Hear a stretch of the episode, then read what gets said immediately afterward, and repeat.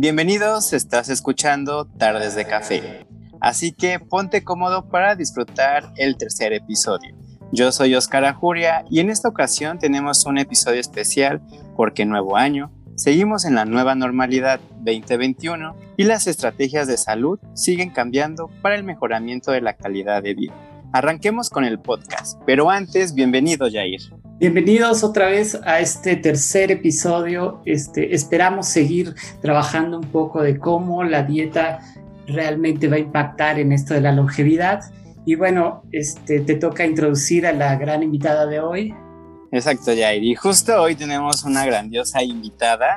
He compartido diferentes espacios. Fue mi maestra, colega, nutrióloga clínica, docente a nivel de licenciatura y posgrado y ha tenido diferentes publicaciones.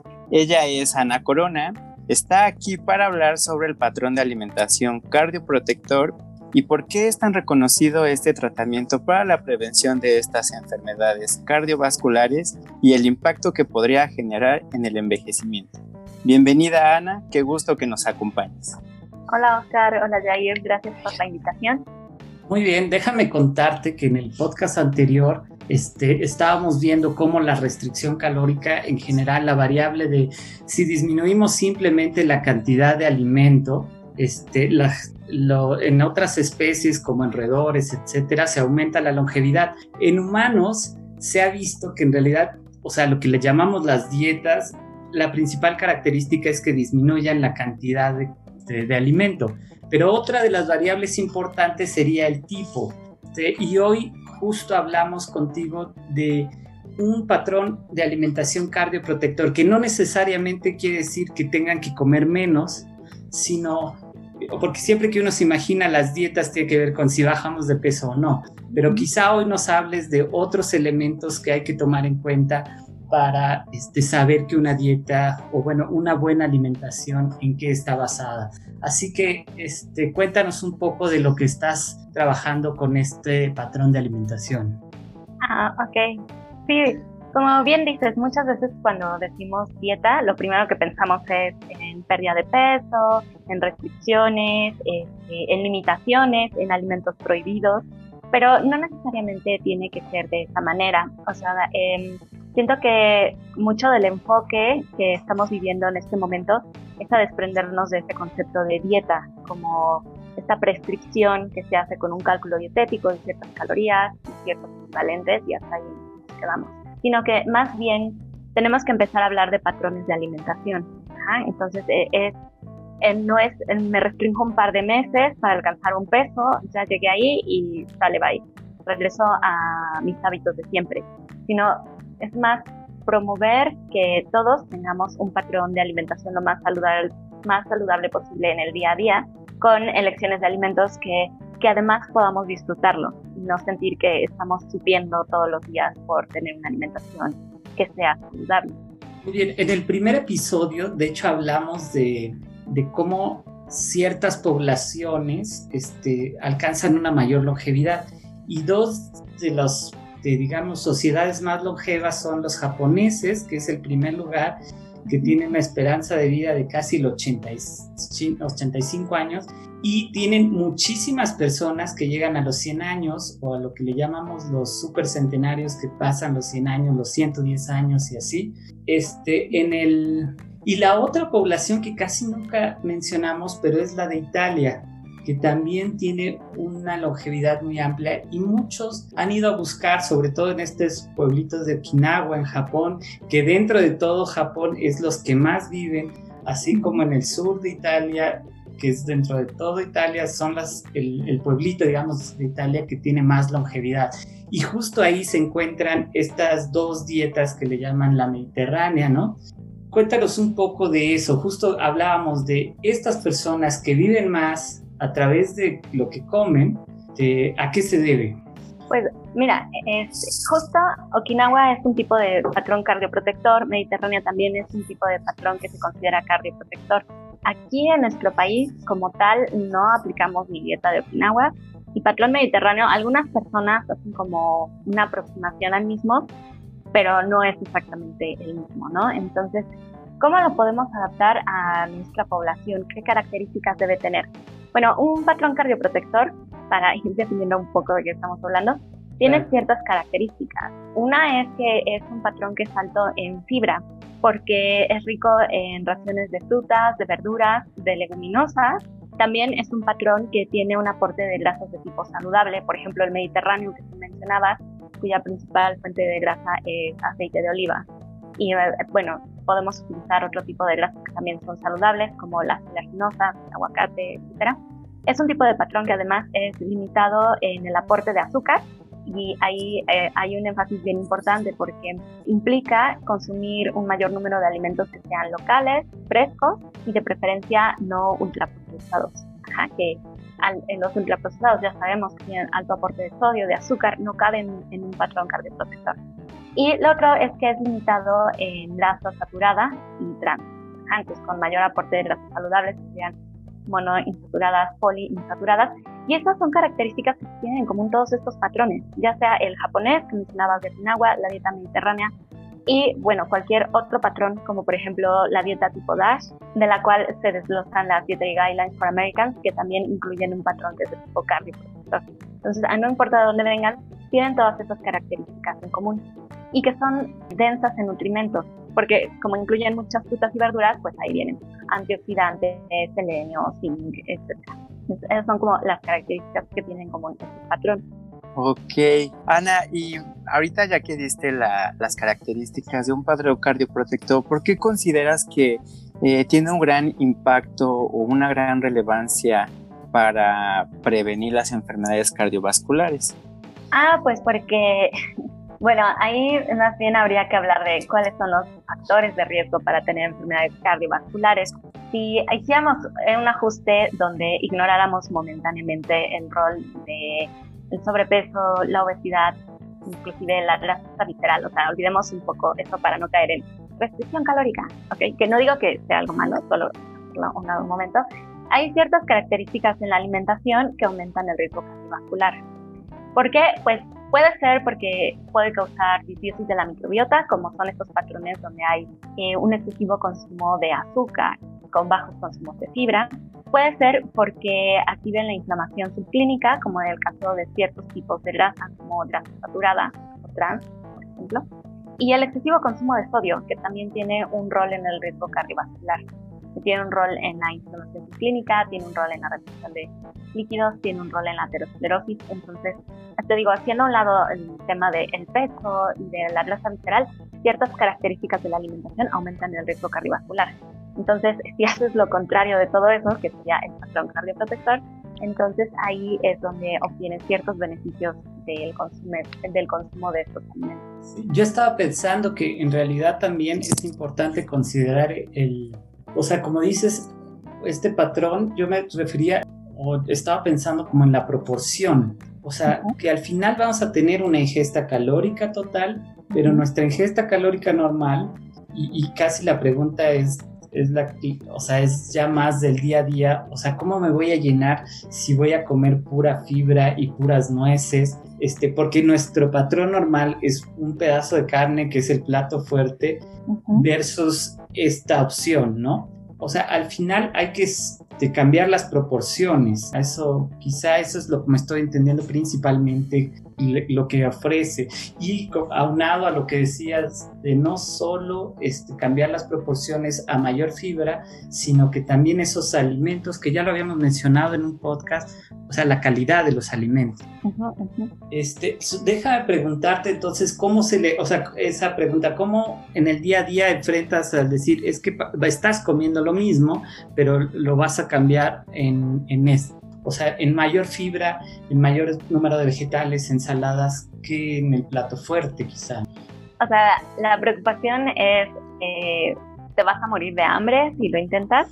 Sí, te, da la sensación, ¿no? Vas a sufrir porque vas a comer verduras, te vas a morir de hambre y no vas a estar rico. Este, puede ser. Puede ser que al inicio, porque al final cuando cambias tu alimentación, obviamente pasas por un periodo de adaptación. Tú y tu microbiota, que es la otra parte que, bueno, a mí me parece interesante de este tipo de patrones. Yo creo que a veces nos enfocamos mucho en el no, o sea, que no, no carne, no ultraprocesados, no grasa deliciosa, y perdemos de vista el sí. Entonces, em, yo, por ejemplo, a algunos pacientes trabajamos dando recetas que incluyan más raciones de frutas y más raciones de verduras.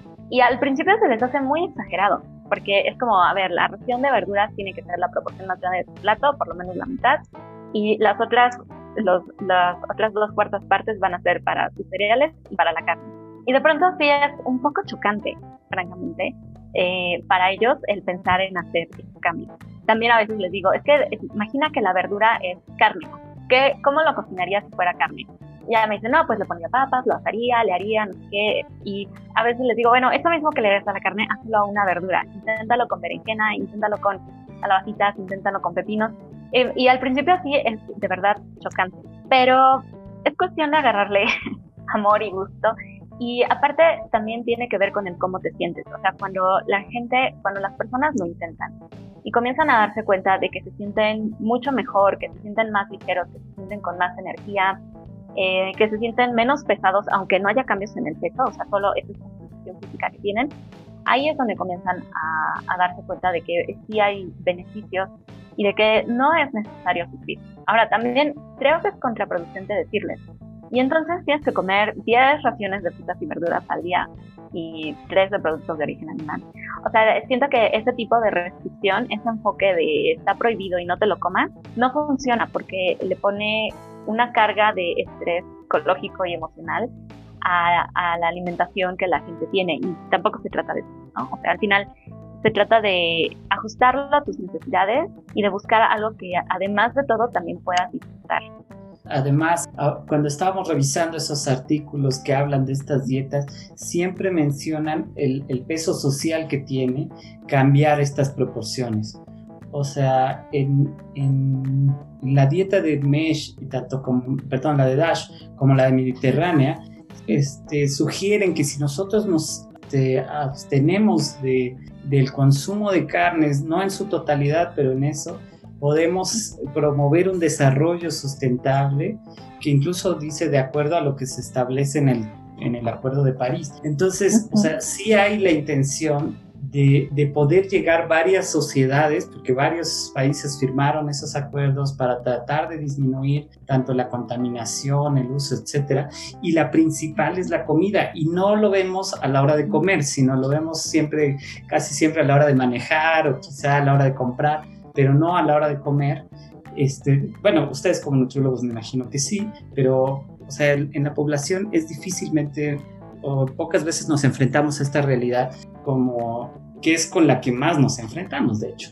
La otra cosa que te iba a decir y que estás mencionando ya dos veces es la microbiota, o sea, cómo podemos realmente darle un beneficio al cuerpo, que es una cosa terapéutica y medicinal, sin tener que recurrir a la clásica medicina este, de pastillas, antioxidantes, etc. De hecho, estas dietas sugieren que son en altos contenidos de antioxidantes, pero, o sea, es algo que también dices siempre y cuando sea natural. ¿Qué tanto hay de esto? ¿Qué tanto hay que estas dietas realmente ayuden en el, o sea, además de las enfermedades cardiovasculares o como dices, la inflamación, ¿qué es lo que nos podrías comentar acerca de esa asociación de esta dieta hacia la microbiota, esta dieta a la disminución de inflamación? Cuéntanos un poquito más. Ah, bueno, aquí um, hay varias cosas a revisar. Vamos a empezar con la de la microbiota y, después vamos al impacto ambiental porque es un tema que me encanta. Pero mira, en, en cuestión de microbiota es un problemón porque nosotros tenemos una huella de microbiota con la cual nacemos. O sea, nuestra madre comienza a programarnos desde que estamos inúteros, donde, por ejemplo, si por alguna razón ella tiene que tomar antibióticos durante el embarazo, ahí le causa un impacto a su propia microbiota y a la del bebé. Y eso va a tener repercusiones este, al momento de su nacimiento. Em, también esta parte de si es un bebé que nació por parto o nació por cesárea, eso también tiene un impacto en la microbiota de este bebé si recibe lactancia materna o no, si, cómo es el proceso de alimentación complementaria, que ahí te cuento que, por ejemplo, en nuestro país no me parecen los más adecuados para haber conducido esa encuesta, pero también el IMSS se puso a indagar cómo era la alimentación complementaria en varias mujeres derechohabientes en la institución.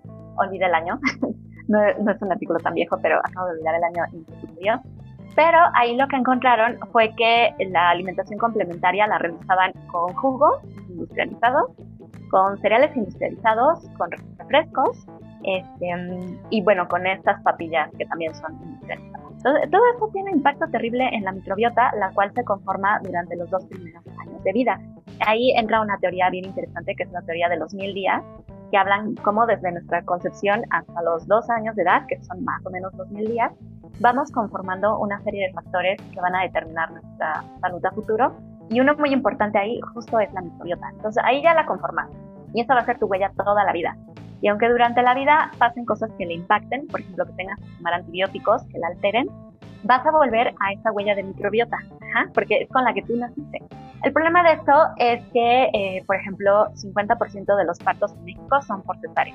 Súmale a esto esta terrible alimentación complementaria de la cual te acabo de hablar y la disminución de las tasas de lactancia materna.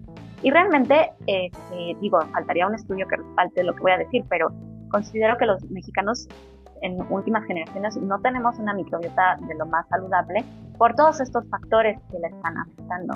A eso súmale la alimentación que tenemos y tenemos adultos con disbiosis de la microbiota y te lo dicen, porque eh, no les hacemos un cultivo de microbiota para saber si tienen o no tienen disbiosis, pero te dicen que como algo y me súper inflamo, que como algo y todo me sienta fatal, es que tengo súper estreñimiento, es que tengo colitis nerviosa. Todos esos son indicadores de que tienen disbiosis de la microbiota. Y esto tiene una serie de repercusiones que se han visto como por todos lados a través de un montón de ejes muy interesantes, ¿no? Por ejemplo, bueno, está el eje intestino-hígado, que es súper estudiado, donde hay toxicidad a nivel hepático con base en la alimentación que tenemos, vía la microbiota. Está nuestro eje intestino-riñón, donde lo mismo, puede haber inflamación a nivel renal debido a toxinas derivadas del metabolismo principalmente de proteínas que se conjuga con disbiosis de la microbiota para tener un impacto negativo sobre la función renal. Tenemos el eje intestino-cerebro, que es esto también súper interesante, donde las personas con disbiosis tienen más incidencia de ansiedad, por ejemplo. Eh, y nuevos ejes, ¿no? Ahora hay un eje intestino-músculo y un eje intestino-corazón. Entonces, al final todo nuestro cuerpo es una sinergia. Y así como la salud de nuestro cuerpo tiene un impacto sobre la microbiota, lo que pasa con la microbiota tiene un impacto sobre nuestro cuerpo.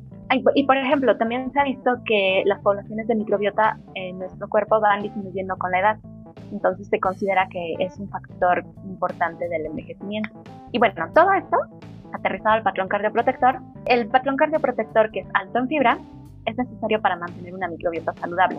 Okay, entonces, donde yo puedo ser el bebé más perfecto de la historia, nacida por parto, con lactancia materna exclusiva los primeros seis meses, con alimentación complementaria adecuada, sin uso de antibióticos en mis primeros dos años de vida.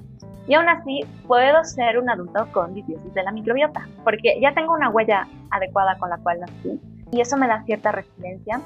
Pero en la etapa adulta, la microbiota depende mucho del tipo de alimentación que tiene, donde sabemos que tenemos dos tipos de poblaciones por clasificarlos. Hay muchas especies de microbiota, pero las podemos subdividir en dos familias grandes, que son los firmicutes y los, bacter los bacteriodetes donde los primeros son de impacto más negativo para la salud, los segundos son benéficos. Y para tener poblaciones de microbiota benéfica, lo que yo necesito es una alimentación que sea alta en fibra, baja en azúcar, baja en grasas saturadas. Entonces yo puedo ser el bebé más perfecto de la historia de México y aún así en la etapa adulta tener una alimentación terrible, realmente terrible, y acabar afectando mi microbiota y desarrollando disbiosis. Entonces hay una correlación importante entre la salud de la microbiota y la salud del individuo y entre la alimentación del individuo con la salud de su microbiota. Y ahí es donde el, patrón cardioprotector, eh, aparte de que ya cardioprotector, también tiene un rol benéfico en mantener poblaciones de microbiota saludables. O sea, y esto también es viceversa, ¿no? O sea, si alguien, o sea, si un bebé no tuvo esos cuidados o es, pero desarrolla después una dieta autoprotectora, puede de todos modos reforzar la microbiota. ¿Cómo funcionaría? Porque si es sí es conocido, digamos, que el cáncer, sobre todo, o sea, el cáncer intestinal en sus diferentes porciones, está muy asociada al, consumo de harinas procesadas, o bueno, de las harinas como tal, o sea, los pólipos, etcétera. Es, es casi, se vio cuando hubo la revolución industrial que esa enfermedad no y de repente un boom asociado a esto. Incluso ahora, por eso las dietas dicen que le pongas fibra, pero cuando pides un pan con fibra en la tienda, en realidad lo que hacen es poner la harina procesada y echarle lo que le quitaron en el proceso y entonces creo que ya no vuelve a ser lo mismo, ¿no? O sea, desde ya no puedes hacer la misma historia. Entonces sí se puede, es reversible esto, o sea, si nosotros no empezamos bien pero terminamos bien, es bueno. Si empezamos bien y terminamos mal, este, seguro vamos desarrollar enfermedades. Lo ideal es mantener esos hábitos desde el inicio hasta el final precisamente lo que dice Ana Corona, que pues hemos visto ¿no? en la encuesta nacional de salud de nutrición que casi eh, pues más del 40% de la población mexicana en esta muestra que hicieron, pues no comen frutas y verduras. Entonces, realmente es preocupante precisamente lo que dice la cuestión de la microbiota y que pues no estamos comiendo muy bien, que digamos, incluso pues consumimos más ultraprocesados que realmente una comida equilibrada y completa. Una pregunta, este, justo esto de la microbiota, ¿cómo, ¿cómo te imaginas que está funcionando el mantener una microbiota sana en el cuerpo? Por ejemplo, en el, en el estómago, en el intestino. ¿A qué nos ayuda directamente? ¿Cómo nos los imaginamos que está haciendo ahí? ¿Quién pelea con quién o cómo? ok, sí, no, bueno, al final se trata como de promover que crezcan más especies benéficas y para eso lo que tienes que hacer es darles el, el sustrato para que puedan crecer y mantenerse y pues eso básicamente es fibra. También tiene una, hay una correlación con el consumo de, de grasa saludable y el conservar la microbiota, aunque la asociación es más fuerte con fibra. Y, y bueno, ahí pues es como estar criando ganado, o sea, le das el pastito que necesita, que sería la fibra, y vas a tener más especies benéficas. Cuando no les das como esta alimentación que necesita, las deprivas y al final acaban muriendo de hambre o de hecho también son capaces de comerse la barrera intestinal. O sea, cuando no les da suficiente sustrato energético y comienzan a decaer, pueden causar daño sobre las vellosidades del intestino antes de morir. O sea, es, problemático el no mantener eh, esa población saludable. Y al final eso te conduce a lo que se llama intestino permeable, donde las uniones intestinales, como el término mismo lo indica, eh, se, vuelven permeables y permiten el paso de endotoxinas derivadas del metabolismo de cualquier cosa que comas y el paso de ciertas bacterias hacia el torrente sanguíneo. Entonces ahí no es que adquieras una infección, una infección, aunque con la es más fácil que las infecciones, pero te va a causar inflamación subclínica porque las endotoxinas y las bacterias que lleguen a pasar activan a los matrófagos este, que circulan por sangre y causan inflamación subclínica. La inflamación subclínica tiene todo un impacto sistémico eh, que también es muy interesante, donde lo primero que va a hacer es causarte resistencia a la insulina, también vas a tener menos aclaramiento de lípidos, es más riesgo de lipidemia eh, y otras cosas que pueden causar, ¿no? aumentar tu presión arterial, eh, aumentar procesos de aterosclerosis en tu cuerpo. Entonces, uh, o sea, al final se trata de hacer todo lo posible por mantener poblaciones saludables y ya naciste con una buena huella. Cuando naces con una huella de microbiota que no te está favoreciendo, va a ser más difícil para ti, porque ahí muy probablemente vas a necesitar suplementación o consumo de alimentos que incluyan eh, lactobacilos o bifidobacterias para mejorar esa huella que no es tan saludable naciste. Entonces ahí sí vas a necesitar de eso, más el consumo adecuado de fibra, el consumo de prebióticos que te ayuden a mantener esa población de microbiota. o sea que además de, de tenerlas sanas, digamos, o sea, de estar regando esa plantita y mantener, tiene que haber cierta variabilidad, o sea, cierto ecosistema, porque no, no vamos a preferir, que es lo que yo está en esta última parte, dijiste, bueno, podemos replantar esa microbiota, podemos realmente, pero no te va a dar esa riqueza de variedad que tienes si realmente este, mantienes una buena microbiota desde que naces, etcétera, etcétera, ¿no? Y eso quiere decir que hay cosas que pueden acabar con eso, hay ciertos como no sé, yo estaba, me estaba imaginando si los irritantes, y de hecho te iba a preguntar si el café o, o qué tanto, ¿no? bueno, a ella podemos hablar de alimentos específicos. El café, por ejemplo, bueno, el café puede ser fuente de antioxidantes. En estudios, por ejemplo, se ha visto que tiene un rol hepatoprotector. O sea, por ejemplo, un paciente que tenga hígado graso café es algo que le puedo recomendar que consuma y eh, no tiene un impacto negativo en la microbiota, tampoco los irritantes. O sea, por ejemplo, nosotros que somos mexicanos y nos encanta consumir picante, eso no tiene un impacto negativo sobre, sobre la microbiota. O sea, va, va a estar bien, no le va a pasar nada. Puedes tomar el café y puedes comer irritantes y va a estar bien. Realmente lo que le causa mayor daño pues son, por ejemplo, medicamentos antibióticos, o sea, tienen una repercusión negativa sobre la microbiota. La privación de sueño, la microbiota tiene un ciclo circadiano y entonces hay más de pacientes que tienen patrones de sueño inadecuados. Otra cosa que le causa daño son las harinas que mencionabas hace un momento, con el ejemplo del cáncer colorectal. Es cierto, harinas, azúcar, jarabe de maíz de alta fructosa, que actualmente se ocupa muchísimo en un montón de cosas. Ciertos colorantes tienen un impacto negativo en ella también. Grasa saturada. O sea, si hay que resumirlo como un tipo de alimento, serían los ultraprocesados los que tienen un impacto. Eh, pues incluso, bueno, ahorita que, que, bueno, que estamos con la alimentación o el patrón cardioprotector, pues eh, mencionabas esta parte que hay un aumento de fibra. Sí. Eh, ¿En qué cantidad debemos de consumirla al día aproximadamente? Ah, bueno, mira, la recomendación estándar es 25 gramos en el caso de mujeres, 30 en el caso de hombres. Este, creo que no está tan fácil llegar ahí porque son 10 raciones de fuente de fibra al día para alcanzar más o menos los 25 gramos.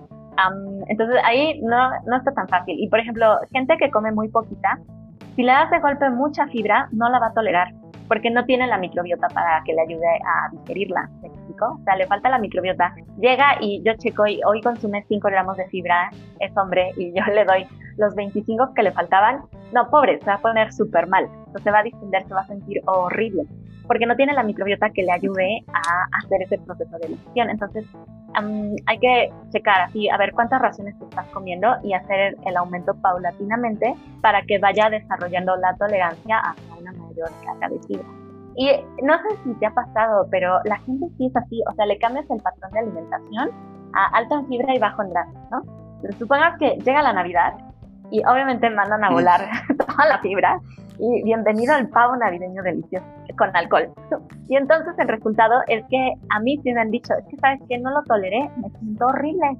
Pues claro, porque llevas meses comiendo alto en fibra, bajo en grasa, tu microbiota se adapta a eso y te ayuda a digerir esos alimentos. Entonces le cambias la, la alimentación de golpe, no tienes la microbiota que te ayude a digerir la grasa y estás matando de hambre a tu microbiota que te ayuda a digerir fibra. Entonces, claro que te enfermas y claro que hiciste una intolerancia y te horrible. Entonces, los cambios de alimentación deberían ser paulatinos, o sea, permitir que el intestino se vaya adaptando poco a poco, poco a poco. Y ahí, por ejemplo, ves que actualmente está muy de moda hacer este patrón keto, que es eh, alto en proteínas, alto en grasa, bajo en hidratos de carbono y eso tiene impacto con que puede resultar bajo en fibra.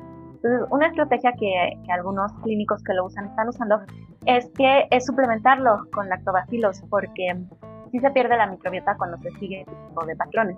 Pero ahí no es que no funcione. Entonces también haces que te suplementas con lactobacilos para no impactar tu microbiota. La estás protegiendo de esa manera. Pero tan sustentable es esto a largo plazo. ¿Qué tan sustentable es esta alimentación donde estoy consumiendo demasiadas proteínas de origen animal que ya no sé si allá ir, estos tienen mayor impacto medioambiental y además tengo que estar adquiriendo y comprando estos productos para mantener una microbiota que podría mantener comiendo frutas y. O sea, es, como este costo-beneficio. Realmente había una parte, bueno, ya comentabas estos de los, una parte de pro y contras de pues la cuestión de fibra, de la, de la microbiota, y de algunas características del patrón cardioprotector. Pero, ¿qué otros pros y contras podemos tener en este patrón? Mm, bueno, el principal contra es que sí necesita cierto esfuerzo para realizarse y a veces mm, hay gente que te va a decir es que no está barato, no está, o sea, el costo no es barato. Pero, por ejemplo, mm, obviamente consumir alimentos frescos y locales requiere más tiempo y esfuerzo de tu parte. O sea, ir al súper, comprarte tus jícamas, tus pepinos, traerlos a casa, eh, desinfectarlos, cortarlos, partirlos, almacenarlos, implica más tiempo y esfuerzo que ir al Oxxo y comprar una bolsa de papas. ¿Estás de acuerdo? Entonces ahí este, sí, sí necesitas más tiempo para hacer esto. Pero también ahí creo que nos puede ayudar a tener una alimentación más consciente. porque no nos relacionamos, porque al final tenemos una relación con la comida, ¿estás de acuerdo? Y no es la misma relación si yo voy y adquiero mis frutas y verduras, las traigo y te digo, me pongo a limpiar, que le doy forma, la cocino, que la relación que puedo tener con la bolsa de papas de los, o sea, no es para nada lo mismo. Y el hecho de que sea alto en fibra también implica que me lo tengo que comer más lento. O sea, no puedo masticar a la misma velocidad un alimento que sea alto en fibra que un alimento ultraprocesado al nido. No sé, estás acordándote de una dona, ¿verdad? Entonces, inclusive desde ahí ya te está dando beneficios porque no te la vas a poder comer a la misma velocidad. Entonces ahí te va a ayudar con procesos de saciedad y si haces este esfuerzo de respirar un poco antes de comértela, incluso te va a ayudar a tener menos ansiedad y a comer con plena conciencia. O sea, en pacientes que tienen este, episodios de ansiedad, el, el, comer estas verduras que son muy duras, zanahorias y les da cierta calma, porque explotan en la boca, o sea, la, la y va a crujir, la tienes que mascar, te lo estás imaginando, este, y todo eso se ha visto que les ayuda un poco a generar sensación de calma. Mientras que, o sea, piénsalo un poco, a veces tenemos ansiedad y queremos, queremos un dulce, queremos un pastel, porque nuestro cerebro quiere como esa patada de dopamina que sentimos que nos tranquiliza a corto plazo, pero a largo plazo no. Entonces voy por azúcar y me la como, pero lo que voy a hacer es hacer hiperglucemia, hiperinsulinemia. Sí voy a tener mi dopamina, pero va a ser un pico y luego va a decaer y voy a estar peor que el inicio y al final no me va a tranquilizar entonces, desde ahí también puedo tener un beneficio de, este tipo de alimentación. Ocupa, requiere más esfuerzo de mi parte, sí, necesita más esfuerzo para adquirirla, sí, y también es más perecedera, porque obviamente eh, lo pones en el refri y se va a echar a perder más rápido que el paquete de pan bimbo. Entonces, esa es otra desventaja que tiene este tipo de alimentación. Y además yo te iba a comentar, esta, lo pusimos creo que como pregunta en el podcast anterior, si realmente funcionan las, las etiquetas en estos productos. O sea, esa idea de que el azúcar, saber si te está, porque es como una cosa muy adictiva, lo sabemos. Entonces, aunque te lo adviertan, creo que de todos modos no importa. Y lo que tú estás diciendo es, si ya tienes el paquete en tus manos, ya no importa si tiene la etiqueta, eso es lo que creo. pero aún así funciona, ¿crees que sirva este etiquetado nuevo? Yo creo que depende de la población que lo esté agarrando. Te prometo que para los nutriólogos, claro que funciona yo dejé de comer ciertas cosas porque no puede ser, no sabía que tenía grasa saturada y así, ¿no? Entonces, siento que más bien depende de, del tipo de población y de la motivación de las personas al hacer ese tipo de acciones, ¿no? O sea, si es un paciente que justo acaba de decidir que quiere cambiar, acaba de ir con el nutriólogo, le acaban de dar el plan de alimentación, le enseñaron el etiquetado, probablemente tenga un impacto en esa persona.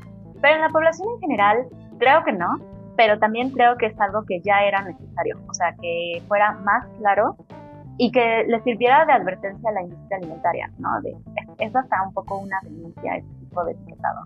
Em, porque al final hay productos que, que parecían en teoría más o menos saludables, por ejemplo, ciertos productos que son cereales para desayuno bajos en calorías o cereales para desayuno altos en fibra que tú dirías, ah, pues este producto es saludable, ¿no? Dice que es bajo en calorías o dice que es alto en fibra. Ya ahí con su sello bien puesto de esto es alto en sodio, es alto en azúcar. Ok, no era, no era como yo lo pensaba. Entonces, creo que no es suficiente, pero que sí es necesario. O sea, sí era necesario ser mucho más claros. Porque las pilas anteriores eran bien difíciles de leer. O sea, yo intentaba enseñarle a pacientes a leerlas. No estaba nada fácil. Yo me hacía bolas leyéndolas. Y estaba entrenada para eso. Entonces, este nuevo etiquetado es más sencillo para, para que la población comprenda que, de qué tipo de productos. No es suficiente, pero era necesario. Y precisamente esta cuestión que habías mencionado, Ana, de, pues de la microbiota, ¿no? Estos etiquetados que ya prohíban incluso a los niños o el aviso de alto en cafeína, de grasa saturada, grasa trans, que, que, hemos, bueno, que se ha visto que la grasa trans es la que pues, realmente puede provocar estas cuestiones, riesgos cardiometabólicos. Sí, sí, sí queda como, sí queda más claro. Y aunque ahora ves que ya hay productos, por ejemplo, ahorita que dijiste los niños, ya hay productos que ya te lo venden como el único sin sellos. Y es como, claro que van a encontrar la forma de usarlo a tu favor y así. Pero bueno, eh, sí, es, al final retomando lo del inicio, un patrón de alimentación, la forma en la que me alimento día con día y tiene mucho que ver con qué es lo que voy a elegir. Entonces, al final, esto de los sellos también tiene que ver con ayudar a las personas a tomar mejores decisiones. Sí, eso es, eso es buenísimo. En realidad, este, antes de cerrar esto, creo que fue una plática muy buena acerca eh, queríamos hablar de cuáles eran los patrones, entonces nos dijiste perfectamente este, que no te fijes solo en el peso, sino este, ahora sabemos que un estado de salud o un buen estado de salud está asociado con un buen estado en tu microbiota, etcétera. Y, algo que por lo que te vamos a tener que volver a invitar es para que nos expliques cómo es, o sea, cómo son las estrategias. Y tú mencionaste ahorita el sueño cuenta. Este, yo me acuerdo que también en el envejecimiento, ahora con todo este estudio de los ciclos circadianos, incluso con el frío, si hace calor o frío, o sea, el metabolismo cambia por completo. Entonces, este, así que tú tendrías ahorita algún, alguna estrategia, como un tip rápido para eso, digamos? ¿Para el sueño? Para el sueño o el, si el frío ayuda o qué tienes que comer cuando hace frío. Es que, pues mira, o sea, al, final eh, algo fascinante de, de, la alimentación, de la alimentación basada en productos naturales, es que si te fijas, te, o sea, busca lo que es de temporada y es justo lo que necesitas para la estación en la que estás viviendo. Por ejemplo, cuando hace un montón de frío, noviembre, diciembre, enero, ¿cuáles son las frutas de esa temporada? Son mandarinas, son naranjas, son altas en vitamina C. ¿Por qué? Pues hay más incidencia de enfermedad respiratoria en esta temporada, necesitas más antioxidantes, necesitas más vitamina C, entonces ahí mismo te lo está dando, ¿ok? En verano hace mucho calor, te deshidratas. ¿Cuáles son las frutas de esta temporada? Melones, sandías, lo que es alto en agua, ¿me explico? Entonces, este tema de consumir los productos naturales que son de origen local, también, o sea, al, final eh, el patrón de alimentación que la gente va desarrollando tiene mucho que ver con el entorno que la rodea. Entonces, eh, hay una simbiosis entre lo que es local y de temporada con las necesidades que tienen los individuos para esa estacionalidad. Entonces, no puedo decirte si el frío o el calor va a cambiar tu metabolismo, tu microbiota, pero sí te puedo decir que el clima y la estacionalidad tienen impacto sobre la disponibilidad de frutas y verduras y que el mejor consejo que yo te puedo dar para beneficiar tu salud es que consumas lo que, de preferencia que sea local, porque más esto disminuye tu impacto medioambiental, pero justo que te comas lo que es de temporada. Entonces, ahorita, por ejemplo, no es hora de pedir mangos, o sea, no, no, ¿por qué vas al súper y quieres mangos? No, sino que busca más bien lo que es de temporada, va a estar fresco y van a ser justo los alimentos que necesitas para ese momento del año. Ah, está súper bien. Y algo que comentaste al principio y que de repente yo dije, bueno, pero ahorita vamos a hablar de las cosas moleculares y protectoras, pero dijiste, la gente se siente bien cuando realmente cambia sus patrones y eso, eso cómo lo podrías medir o estimar, digamos, en, o sea, es, obvio que se ve, pero ¿cómo lo estimas para saber justo los elementos? O sea, como decíamos, este, la microbiota y eso, pero el sentirse bien con una dieta de esas, ¿a qué se refiere? Pues mira, en consulta yo lo mido indagando la sintomatología en la primera vez que veo a alguien y vamos checando cómo van reaccionando a lo largo de las consultas. un indicador es que tengan menos sintomatología. Si quieres algo bioquímico, hay que medirles la proteína C reactiva, que va a correlacionar con el grado de inflamación. Entonces ahí esperaríamos cierto cambio. Ahora, eh, hay, otros, hay otros bioquímicos, por ejemplo, el pH estérico es que va de 7.35 a 7.45 y no puedes desarrollar acidosis si eres un adulto sano. Por ejemplo, yo podría comerme 2 gramos de proteína al día y aún así no haría acidosis porque tengo mecanismos para compensarla. Pero ahora se está viendo que hay un tipo de acidosis metabólica que es subclínica, o sea, no entras a acidosis, pero te acercas a 7.35 y eso tiene un impacto negativo en tu estado de salud en general, incluida tu microbiota porque los estados de acidosis no son benéficos para ella. Entonces, también podrías medir el pH y ese sería otro indicador que Y lo otro es obviamente la referencia del paciente. El hecho de que, eh, y de las personas en general, de que al tener un estilo de vida más saludable, un patrón de vida más saludable, te van a decir eh, que se sienten mucho mejor. Y esto va a ser a nivel fisiológico, a nivel gastrointestinal, se van a sentir mejor con menos sintomatología Em, pero también a nivel mental, o sea, te van a decir que tienen más claridad, más claridad mental tienen menos ansiedad y están más tranquilas. Hay un estudio que se hizo en Estados Unidos hace muchísimo tiempo, ves que ellos tienen este sistema de los comedores escolares. Entonces era una escuela que me acuerdo que tenían así como varios adolescentes con problemas de conducta y los volvieron vegetarianos a todos, ¿no? Nada más por ver qué pasaba. Les sacaron completamente este, carne y productos industrializados y les dieron un montón de frutas, verduras, cereales integrales. Los hicieron vegetarianos. Pues la incidencia de, de sucesos violentos, de peleas, de riñas y así, bajó. Y dijeron, no puede ser.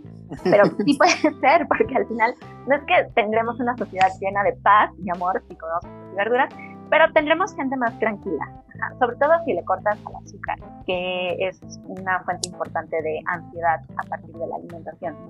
Sí, sí vas a tener individuos más tranquilos y te lo van a decir en la consulta que me siento más tranquilo, tengo más claridad mental. Sí, eso decíamos, que en realidad en el primer episodio o en el segundo hablábamos justo de la vía de insulina, que es la que te pone el pie para, para el envejecimiento, o sea, reducir la señalización del insulin growth factor, de todas estas, de mTOR, etcétera, al final te va a servir más. Entonces, este, creo que es justo lo que queríamos y lo que ese que es obvio, pero no todos lo saben, es que cuando vives más, vives mejor.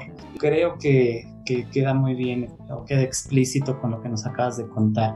Pues muchas gracias, Ana. Entonces, estás comprometida para una segunda vez y hablarnos de esos tips que me parecieron fantásticos.